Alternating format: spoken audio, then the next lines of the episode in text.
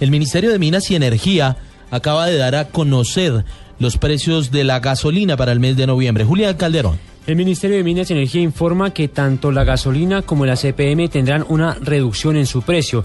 El precio de referencia del galón de gasolina se ubica por debajo de 8 mil pesos, en 7.905 el galón, una reducción de 132 pesos frente a octubre, mientras que la CPM se ubicará en 7.593, una reducción de 96 pesos por galón. La caída en los precios internacionales del petróleo y la tasa de cambio fueron las principales razones para que se diera esta disminución en los precios de los combustibles para el próximo mes de noviembre.